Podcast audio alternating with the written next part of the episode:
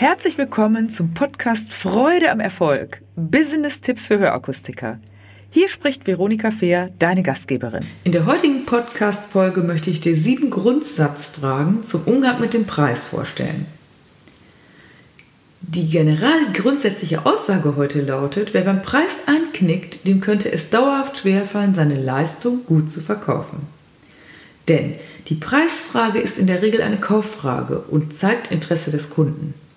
Mache dir immer wieder klar, was der Kunde alles über den Preis erhält, für den Preis erhält bei dir und freue dich über die Möglichkeit, Preis und Leistung ins rechte Licht zu rücken. Wer bei den folgenden Grundfragen richtig startet, der wird auch bei Detailfragen nichts ins Wanken kommen. Ich habe immer wieder die Erfahrung gemacht in meinen Trainings oder auch vor Ort, dass sich die meisten Akustiker einfach wahnsinnig schwer tun, zum Preis zu stehen. Und wenn eine Rückfrage kommt oder wenn der Kunde äh, vielleicht nicht sofort eine Antwort gibt und sofort Juhu schreit, wenn der Preis genannt wird, dann wird ganz schnell klein beigegeben und ohne Not im Preis heruntergegangen oder ähnliches.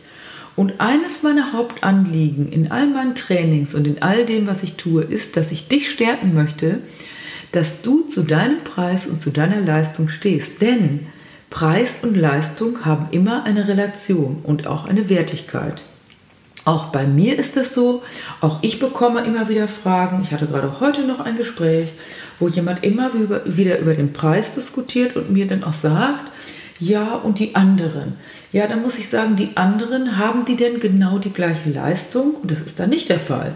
Die anderen haben kein Buch geschrieben, die anderen haben keinen Podcast, äh, was weiß ich, die anderen haben kein Kartenset, ja, und das muss ja auch alles irgendwie bezahlt werden. Und da stehe ich dazu. Und ich stehe zu meinem Preis, ich äh, kämpfe auch für meinen Preis. Und deshalb möchte ich auch dir das beibringen, dass der Preis ja nun auch eine bewusste Kalkulation deines Unternehmens ist und damit auch das, was deine Firma repräsentiert. Und wenn zum Beispiel der Kunde kommt und mit jemand anders den Preis vergleicht, woanders ist es günstiger, ja, woanders, erstmal ist die Frage, ist es in der gleichen Stadt, manchmal ist es ja auch in einer ganz anderen Stadt oder im Internet ist nachgesehen worden, dann ist das nicht unbedingt ein Preisvergleich. Denn du hast die Leistung gebracht oder du bringst die Leistung in deiner Firma und deine Firma hat diese Kalkulation und diese äh, Preisgestaltung. Jetzt komme ich mal zu den sieben wichtigsten Punkten aus meiner Sicht. Das war jetzt mal so, ein grobe, so eine grobe Vor Vorankündigung. Erster Punkt, was tun, wenn Kunden am Telefon oder direkt beim Start nach dem Preis von Hörgeräten fragen? Ich empfehle da in diesem Falle keine Detailauskünfte zum Preis zu geben, bevor du deine Kunden nicht kennst. Denn grundsätzlich für die Auswahl ist es ja wichtig, dass du kurz erläuterst, was sind die Grundsätze für die Auswahl. Du brauchst, du musst ins Ohr geschaut haben, du brauchst ein Hörprofil, das ist nicht das gleiche wie äh, die Verordnung des Arztes. Du musst dich mit dem Kunden unterhalten, du musst ihn kennenlernen. Ähm, du musst vielleicht auch wissen, was hat er schon für Bedenken, was hat er für Vorerfahrung und dann bringst du deine Expertise damit hinein. Und deshalb ist es wichtig, lobe den Kunden dafür, dass er Interesse hat und erkläre ihm, wie du vorgehst, nämlich mit einer individuellen Höranalyse. Dafür stehst du in deiner Firma. Das ist deine Expertise. Also keine Detailauskünfte am Telefon und am Tresen, weil da kennst du den Kunden noch gar nicht und daher ist das ein wichtiger Punkt. Zweite Frage, wann sollte der Preis denn eigentlich genannt werden? Wenn die Kundenbedürfnisse, das Hörprofil, die Höranalyse klar ist und wenn, es, wenn du schon wirklich einen Eindruck hast, wenn du auch verlässlich Auskunft geben kannst. Empfehlenswert ist es, spätestens bei der Ausgabe des ersten Hörsystems natürlich eine Investitionsübersicht zu geben. Grundsätzlich gilt natürlich, wer nicht direkt nach dem Preis fragt, hat das nicht im Hauptfokus. Das bedeutet, du musst dann den Preis nicht von deiner Seite selber reinbringen. Dritte Frage. Sollte, nun als, sollte man als Akustiker den Preis von sich aus nennen? Das hatte ich gerade schon kurz erläutert. Kunden, die nicht offensichtlich nach dem Preis fragen, sind nicht im Moment preisopportun. Die Kunden, denen Preis wichtig ist, die stellen irgendwann von selbst diese Frage. Also daher nicht unbedingt von dir aus den Preis nennen. Es sei denn, du bist natürlich dann schon in der Anpassung und irgendwann musst du den Preis nennen, damit der Kunde weiß, was hat er am Ohr. Viertens, was tun, wenn Kunden den Preis eines speziellen Hörgerätes erfragen? Zum Beispiel, was kostet bei Ihnen das Open 1 oder was kostet bei Ihnen das Resound Links oder um jetzt verschiedene Hersteller zu nennen, was kostet dieses Hörsystem, äh, was da einen Übersetzer drin hat. Das sagen die ja auch manchmal so. Was solltest du dann tun? Zunächst ist es wichtig zu klären, ob dieses Hörsystem wirklich das Richtige für diesen Kunden ist.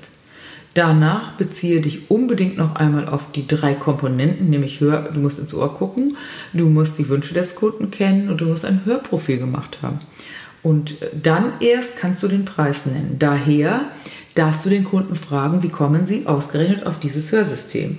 Und dann wirst, wirst du mal gespannt sein. Vielleicht ist er sogar eine Anpassung woanders oder er hat einfach nur mal irgendwas gehört oder hat das zufällig in einer Werbung gesehen. Daher ist wichtig zu erfragen, wie kommt der Kunde auf diesen Preis. Wie sollte der Preis genannt werden? Ja, jetzt ist ganz wichtig, das ist der fünfte Punkt. Wie sollte der Preis genannt werden? Niemals allein.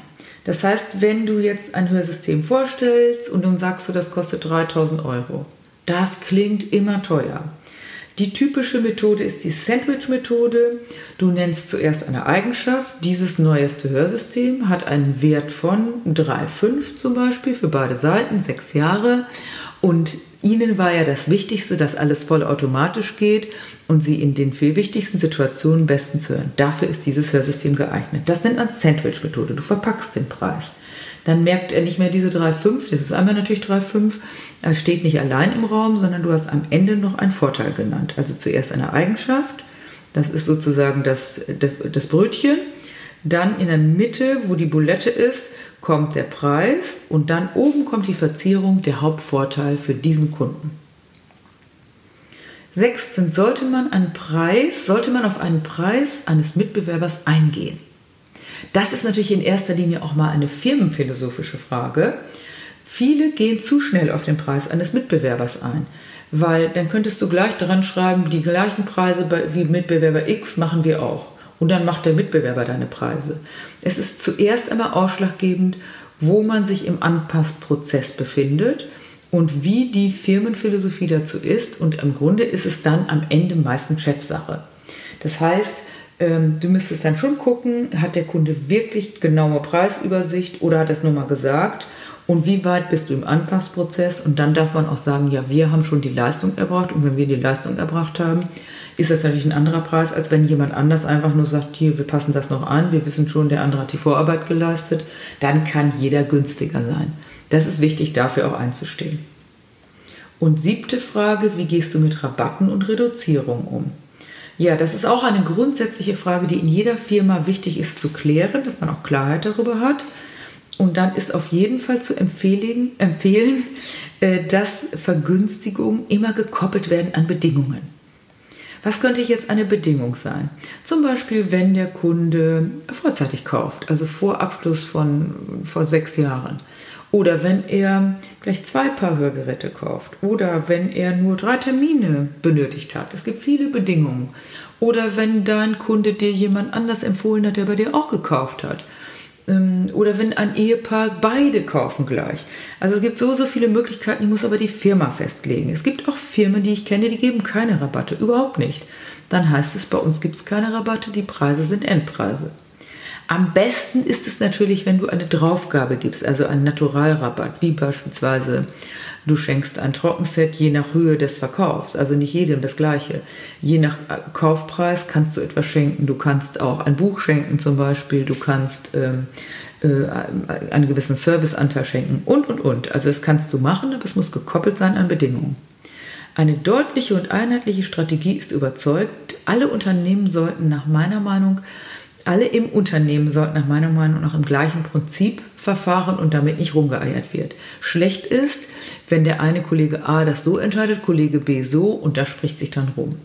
Im Übrigen macht dir eines klar, wenn die Kunden über Preise sprechen und du eingehst, wird es draußen rum erzählt. Also das ist ganz, ganz wichtig, dass du da klar bist. Und wie gesagt, das, im Zweifel ist es natürlich Chefsache. Gut, ich hoffe, ich konnte dir helfen heute. Mache dir einmal Gedanken. Welches sind meine Themen? Was, womit habe ich vielleicht mal hier und da Mühe?